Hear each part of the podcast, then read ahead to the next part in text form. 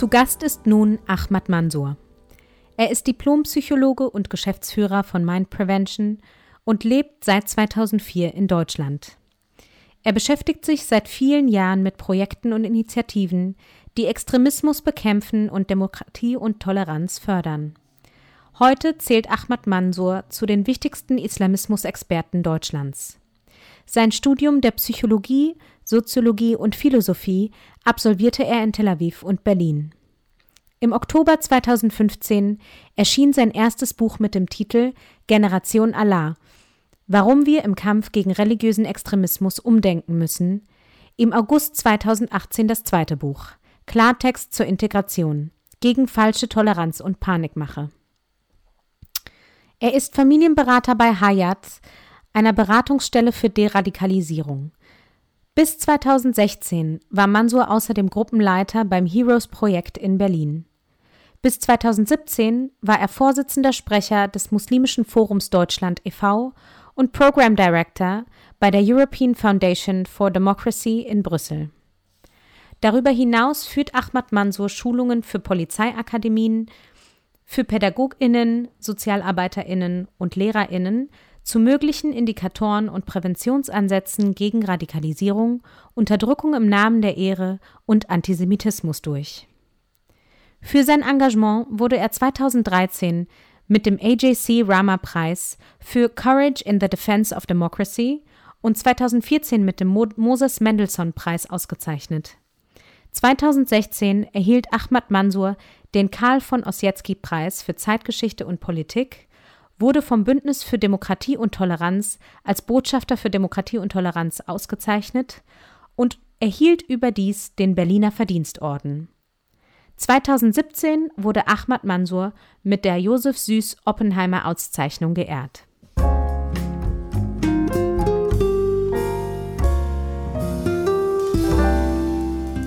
Herr Mansur, ich freue mich sehr, dass wir heute miteinander sprechen.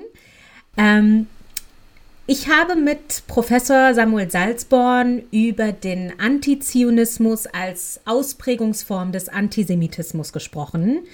Sie sind Radikalisierungsexperte, speziell in Bezug auf islamistische Radikalisierung.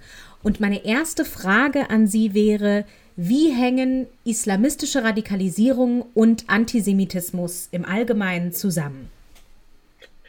Also herzlichen Dank für die Einladung. Ich freue mich äh, sehr dabei zu sein. Ähm, das Thema Antisemitismus beschäftigt mich natürlich nicht aus, nur aus beruflichen Gründen, sondern auch aus privaten. Ich bin ein arabischer Israeli, in diesem Land groß geworden, leider auch Antisemitismus oder mit Antisemitismus in Kontakt gekommen durch die Biografie meiner Eltern, meine Großeltern, durch die Biergroups und auch durch die Radikalisierungsprozesse, die ich selber durchgemacht gemacht habe. Also auch äh, ähm, der Antisemitismus, den ich erlebt habe, war sehr biografisch teilweise, aber auch religiös verpackt dann im späteren, ähm, späteren Entwicklungen in mein Leben. Ähm, wenn man einfach mal Europa in den letzten Jahren anschaut und die Anschläge nur von IS äh, betrachtet in Europa, dann wird man ganz, ganz schnell merken, dass viele jüdische Orte in Europa betroffen sind. Also man äh, ähm, bringt eine islamkritische äh, oder macht einen Anschlag gegen eine islamkritische Zeitung oder Magazin Charlie Abdul und zwei Tage später landet man also als Täter in einem Koscher-Supermarkt. Da muss man auch sich fragen, was hat ein Koscher-Supermarkt mit dieser Ideologie, mit dieses Hasses zu tun? In Brüssel war es nicht anders. Da haben wir ähm, einen IS-Rückkehrer, der ähm, äh, nach Orte gesucht, wo er seine Gewaltfantasien ausleben konnte und landete dann in einem jüdischen Museum. In Kopenhagen haben wir das Gleiche. Erstmal eine islamkritische Veranstaltung anzuschießen und zwei Stunden später ein paar Mitzwa in eine Synagoge angegriffen wurde. Ähm, man redet auch, dass die Ortswahl im November 2015, also damals, als, äh, als in Paris die großen Anschläge stattgefunden und diese Konzerthalle, wenn man auch dann äh, guckt, wie sie zu Israel stehen, welche Kritik sie von Islamisten gehabt haben, dann merkt man ganz, ganz schnell, Antisemitismus ist nicht nur Bestandteil dieser Ideologie, sondern ein Schwerpunkt. Wenn man die äh, Reden, da gab es nicht so viele, von den sogenannten Khalifat, der Führer von IS in Syrien analysiert, dann wird man ganz, ganz schnell herausfinden, dass das Wort Jude immer wieder als Feindbild äh, äh, artikuliert wird. Wenn man aber die geopolitische Lage von IS in Syrien anschaut, dann haben sie mit ganz anderen Feinden im Alltag zu tun, mit den Assad-Regimes, mit den Iranern, ähm, mit den ähm, Liberalen, äh, auch mit anderen radikalen äh, Gruppierungen. Aber warum die Juden? Warum wird Israel und vor allem die Juden immer, immer wieder als Feindbild sozusagen reproduziert und artikuliert? Und meine These ist, weil es funktioniert. Die Islamisten haben nicht den Antisemitismus erfunden, aber die Islamisten suchen Orte, suchen Ziele, wo sie in ihren Sympathisantengruppierungen sozusagen eine gewisse Sympathie und vor allem Verständnis für diese Auswahl ist. Und ich weiß aus meiner Arbeit, dass viele, viele Jugendliche diese antisemitische Haltung mitbringen. Das bedeutet nicht, dass es sehr groß ausgeprägt ist oder dass man, äh, äh, dass, dass diese Jugendliche auch diese Antisemitismus sehr klar artikulieren, aber sie haben eine Grundhaltung, was das äh, Staat Israel angeht, diese emotionalisierte Hass, diese Opferrolle, ähm, dieser religiöse Aspekt des Antisemitismus, dass Juden nicht nur von uns gehasst werden, sondern von Gott, von Propheten. Sie haben eine Geschichte voller äh, Geldgier und sozusagen Tricks gegenüber Religion und Gott.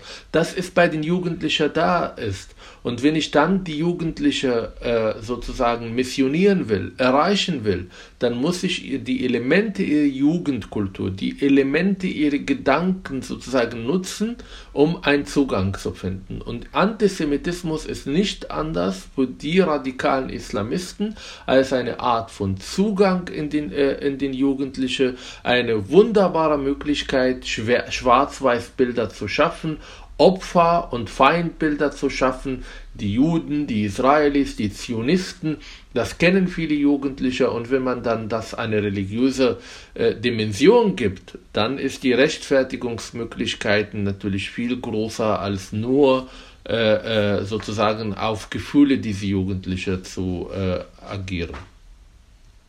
Warum wird an dieser Stelle jetzt der Staat Israel zur Projektionsfläche des Hasses im ganz Konkreten? Sie hatten ja jetzt angesprochen, dass insbesondere jüdische Einrichtungen in, Europa ähm, Zielscheibe von radikalisierten Islamisten werden.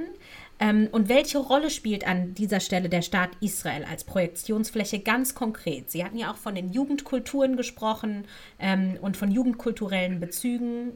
Was bedeutet das? Also erstmal ähm, Antisemitismus im Allgemeinen, das muss ich auf jeden Fall sagen, ist herkunftübergreifend. Dass man diese, äh, diese Antisemitismus findet man in rechts, in links, in der Mitte der Gesellschaft und es gibt auch einen muslimischen Antisemitismus. Und ich nenne das separat, weil die Entstehungsgründe und vor allem die Maßnahmen dagegen ganz anders sind. Das heißt, wenn ich zum Beispiel unsere Schulen anschaue, dann muss ich den muslimischen Antisemitismus separat nennen, weil die äh, Konzepte, die wir in den Schulen haben, um Antisemitismus zu bekämpfen, sehr deutsch-deutsch konzipiert. Ein Ali und ein Ahmad wird in solchen Schulen nicht erreicht, weil er sagte, was habe ich dann mit Holocaust zu tun, was habe ich mit Dritte Reich zu tun. Der ist aber nicht frei von Antisemitismus, sondern seine Antisemitismus oder die Ausprägung seiner antisemitisch, antisemitischer Haltungen hat mit drei Schwerpunkten zu tun.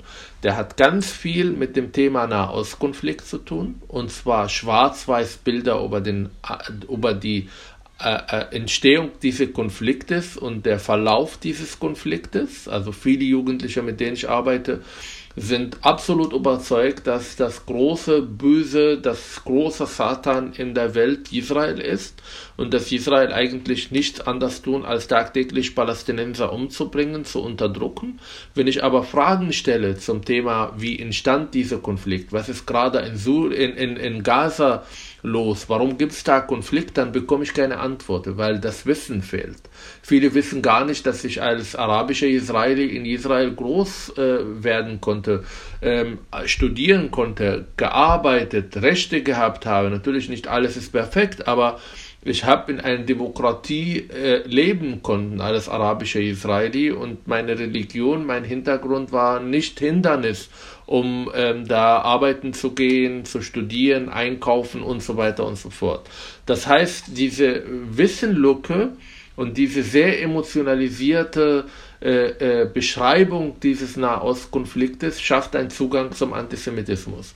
Dann haben wir viel mit Verschwörungstheorien zu tun das ist der klassische Antisemitismus, der viel mit äh, äh, die Juden beherrschen die Welt. Wir sehen gerade an Corona diese, äh, diese Weltregierung, diese Rothschilds-Familien, die irgendwie alles, äh, äh, äh alles äh, organisieren und hinter jeglicher Krieger ste äh, Krise stehen. Ähm, dann den 11. September war eigentlich auch von Mossad organisiert, weil ja da die Juden nicht dabei waren. Ähm, ähm, diese Art von Verschwörungstheorien wird auch von vielen Gangster-Rapper sozusagen äh, kommuniziert durch Kunst, durch Musik, die sie da produzieren und finden Zugang in der Jugendkultur. Das heißt, wenn ich in eine Klasse bin und die Frage stelle, sagen Sie mal, was Sie über den 11. September denken, dann muss ich leider bestehen, dass die Mehrheit der Jugendlichen, die vor mir stehen oder sitzen, werden behaupten, ähm, dass den 11. September entweder ein Insiderjob oder die jüdische Weltverschwörung ist dahinter, um den Islam sozusagen zu bekämpfen. Der dritte Sorte von Antisemitismus ist der religiös argumentierte Antisemitismus. Der Koran, die Geschichte des Islams, die Biografie von Mohammed hat ganz viele äh, Elemente, die zu Antisemitismus führen konnte. Ich wäre hier vorsichtig zu sagen antisemitisch, sondern die Frage ist, wie interpretiere ich zum Beispiel die Versen? Nehme ich die Versen wortwörtlich oder versuche ich sie in ihren, in ihren äh, äh, lokalen historischen Kontext zu verstehen, da viele Interpretationen des Islams im Allgemeinen auf Unmündigkeit aufbauen, wo kritisches Denken und Hinterfragen nicht erlaubt ist, wo der Koran alles alles ein Gottes Wort verstanden wird, der vor alle Zeiten, vor alle Welten gilt, dann entstehen große Gefahren, dass das zu Antisemitismus wird. Wir haben sogar in Europa mit Jugendlichen zu tun. Ihnen ist ihre Religion als identitätsstiftender Merkmal sehr, sehr wichtig. Sie gehen in Moscheen, sie wollen sich mit der Religion beschäftigen, aber sie haben keinen sprachlichen Zugang. Das heißt, wenn ich in einer Moschee bin, eine Koranverse lese oder höre und ich verstehe nur das Wort äh, Jude und verflucht. Ich verstehe den Kontext nicht, ich verstehe nicht die sprachliche Komplexität in diese Verse, dann ist die Gefahr, dass sich dadurch antisemitische Bilder entwickle, viel, viel größer dadurch auch, dass in vielen Moscheen nicht richtig motiviert sind oder die Menschen, die äh, Imame, die Gelehrten nicht so richtig motiviert sind, sich auseinanderzusetzen mit diesen Inhalten, bleiben meistens solche Ereignisse, solche Versen, solche Interpretationen unkommentiert im Raum und schaffen Antisemitismus. Das sind die drei, die, die drei Ebenen des Antisemitismus. Aber der äh, Ursprungsfrage von Ihnen war, warum Israel? Weil Israel nicht anders als eine moderne antisemitische, oder ich sage es anders, die Bilder, die man über Israel hat, über Zionismus hat, über äh, äh, äh das Leben in Israel hat, über die Eigenschaften von Israelis hat, nicht anders sind als die klassischen antisemitischen Bilder, die man in Europa vor 200, 300 Jahren gehabt hat. Brunnenvergiftung, ähm, geldgierig, hinter alle Krisen und Konflikten, mächtig, ähm, finanzstark. Das sind alle Bilder, die man vor 200 Jahren Juden zugeschrieben und heute Zionisten. Es ist auch super emotional. Wir dürfen nicht vergessen, wie viele emotionale Bilder in den letzten Jahr, Jahrzehnten über den Konflikt Israel-Palästina entstanden. Gaza-Krieg, Libanon-Krieg, Intifada, ähm, Kinder, die auf äh, Soldaten mit Steine werfen. Das sind perfekte Rahmenbedingungen, um emotionalisierter Hass zu schaffen das wird auch gesteuert durch das Narrative vieler arabischen Länder, viele äh, äh, islamistische Organisationen, viele religiöse Gruppierungen, weil es ist wunderbar funktioniert. Warum regen wir nicht, uns nicht so auf als Muslime über das Geschehen in Syrien? In Syrien sind in den letzten sieben, acht Jahren mehr Menschen gestorben als im gesamten Nahostkonflikt zwischen Israel und nicht nur die Palästinenser, sondern alle arabischen Länder. Wir reden hier über 72 Jahre Konflikt mit vielen Kriegen. Die Toten auf beiden Seiten sind viel weniger als die Toten, die wir jetzt in den letzten sieben Jahren in Syrien. Warum? Weil da die Feindbilder nicht schwarz und weiß, weil das sind Bürgerkriege, weil das sind Muslime gegen Muslime oder weniger Muslime gegen mehr Muslime. Aber beim Nahen Osten, beim Nahen Ostkonflikt entsteht eine Opferrolle, die seit Jahren zelebriert wird und emotionalisierte Bilder über Feinde und Opfer, die wunderbar dichotomisch funktionieren. Und deshalb ist das ein Zugang zu dem Antisemitismus, den wir heute Übrigens nicht nur unter Muslimen, wenn man die linke BDS-Unterstützende anschaut, dann ist es genau deshalb diese äh, ich werde behaupten, obsessiver Beschäftigung mit dem Nahen Ostkonflikt in Schwarz- und Weißbilder. Ja, es ist wieder, wie Sie gesagt hatten, ein Bild, das funktioniert. Ähm, und was mich an dieser Stelle jetzt nochmal interessieren würde, welche Rolle vielleicht um da auch nochmal die Verbindung zu schaffen zu unserem Thema. Welche Rolle spielt eine Veranstaltung wie der Al-Quds-Marsch in diesem Kontext? Ist das dann quasi eine Plattform, die äh, Menschen mit diesen Gesinnungen vereint? Wie funktioniert ähm, der Al-Quds-Marsch im Kontext dieser, dieses Phänomens, dass sich eben das übertragene Bild des Antisemitismus in Form des Israel-Hasses ähm, in unterschiedliche Milieus überträgt?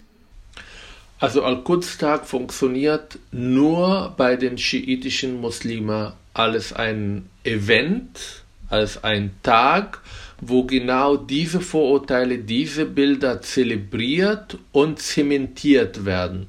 Da laufen Kinder, da laufen Menschen, die hier in Deutschland geboren, aufgewachsen sind, die zu Deutschland gehören, aber durch diesen paar Kilometer Lauf in diese Demos in eine ganz andere Parallelwelten ähm, untertauchen. Und zwar eine Parallelwelt, wo die historische Verantwortung Deutschlands, die Geschichte Deutschlands, äh, die Verpflichtung zum Staat Israel gar nicht existieren. Das heißt, da laufen Menschen, die zu Deutschland gehören, die hier geboren, aufgewachsen, aber sie ähm, laufen im, im sozusagen im, im, im, im ganz andere Richtung, der zu Antisemitismus, zu äh, äh, äh, Verteuflung des Staates Israel, zur Entstehung von klassischen antisemitischen Bildern. Das wird alles auch durch die religiöse äh, Anwesenheit oder die Anwesenheit religiöser Autoritäten äh, dazu, dass es auch religiöse Argumentationen liefert.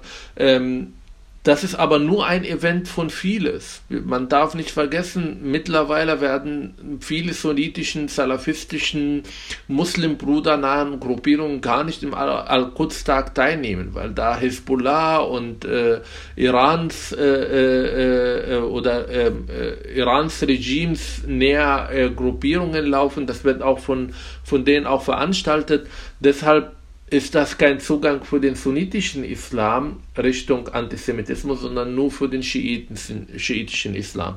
Das bedeutet aber nicht, dass die Sunniten jetzt eine gewisse Auseinandersetzung mit dem Thema Antisemitismus äh, veranstalten, sondern sie haben ihre, An ihre Kanäle, da geht es mehr um Richtung Gaza, um Richtung Hamas, um Richtung Muslimbruder, Salafismus, der das natürlich auch immer wieder nutzt.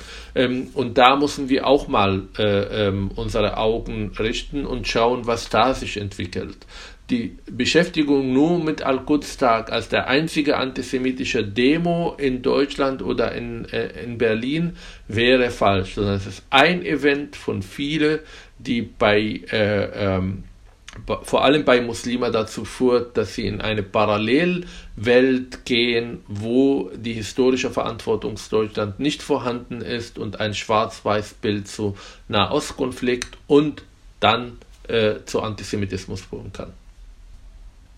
Jetzt leben wir in einer Zeit, in der leider Hass aus ganz vielen unterschiedlichen Kontexten kommt und dieser natürlich auch migrantische Communities trifft. Zuletzt bei dem Anschlag in Hanau. Herr Manso, was kann gegen Islamismus getan werden in dieser Gesellschaft, ohne dass dabei die muslimischen Communities unter Generalverdacht gestellt werden? Eine sehr wichtige Frage. Und die Antwort ist sehr einfach. Man muss differenziert mit solchen Phänomenen umgehen. Und diese Differenzierung vermisse ich. Wenn wir über rechte Gewalt reden, da reden wir nicht über Einzeltäter, sondern wir versuchen, äh, äh, die Brandstifter auch dahinter, die geistige Brandstifter zu identifizieren. Und wir reden ähm, über Entwicklungen, die wir in, in, in bestimmten äh, äh, in bestimmten Gruppierungen haben, ähm, wie zum Beispiel AfD oder Neonazi oder irgendwelche Anwesenheit von, äh, äh von, ähm, von ich sage es anders, oder die Anwesenheit von irgendwelche Follower äh, in sozialen Medien, in bestimmten Gruppen, die genau dieses Hasses, diese Vorurteile auch schuren und verbreiten. Und beim islamistischen Antisemitismus müssen wir genauso schauen. Ich werde nicht von einem äh, Generalverdacht äh, Richtung alle Muslime. Es gibt genug Muslime, die sich gegen Antisemitismus auch äh, stellen, auch gegen ihre eigene Community, äh, die damit nichts zu tun haben wollen, die ihre Religion auf eine sehr friedliche Art und Weise leben wollen. Es gibt viele davon. Es gibt aber Terroristen, es gibt Antisemiten und es gibt geistige Brandstifter. Und diese geistige Brandstifter gehen tief in der, ich würde nicht sagen in der muslimischen Community, sondern in den politischen äh, islamistischen Organisationen, die leider im Namen des Islams in Deutschland immer wieder reden wollen, die vor allem in der Politik so gehypt und hofiert werden als die legitime Ansprechpartner aller Muslime. Und ich wünsche mir eine gewisse sachliche Auseinandersetzung mit dieser Organisation und vor allem ähm, müssen wir darüber reden, welche Rolle sie spielen bei der Verbreitung von Antisemitismus. Wissen Sie, ich höre immer wieder von muslimischen Organisationen, die sich gegen Antisemitismus äh, äh, ähm, sozusagen äh, reden, die in Mahnwachen auf, auf, in Mahnwachen dabei sind, die ähm, Reden halten gegen Antisemitismus. Aber ich frage mich, wie produktiv ist diese Arbeit? Wie tiefgreifend diese Arbeit auch die Mitglieder solcher Organisationen auch erreichen? Ich finde, wir brauchen mal in jeder Moschee ein Freitagsgebiet über das Existenz Israel. Wir brauchen eine gewisse religiöse Auseinandersetzung mit den Texten, mit den Biografien unserer Propheten, mit dem Begriff Jude, mit Israel, mit Zionismus. Das findet alles nicht statt. Es werden zwei unterschiedlichen ähm, äh, Sprachmöglichkeiten äh, angeboten. Eine Richtung Mehrheitsgesellschaft, schaut mal, wir investieren, wir beschäftigen uns mit dem Thema und andere, wo ganz viel Schweigen und weniger Sprache, weniger Auseinandersetzung, die Richtung Mitglieder stattfindet. Und wenn wir das aufgeben und ehrliche Auseinandersetzung innerislamisch mit dem Thema Antisemitismus haben, dann glaube ich, führen wir dazu, dass viel weniger Menschen davon betroffen sind.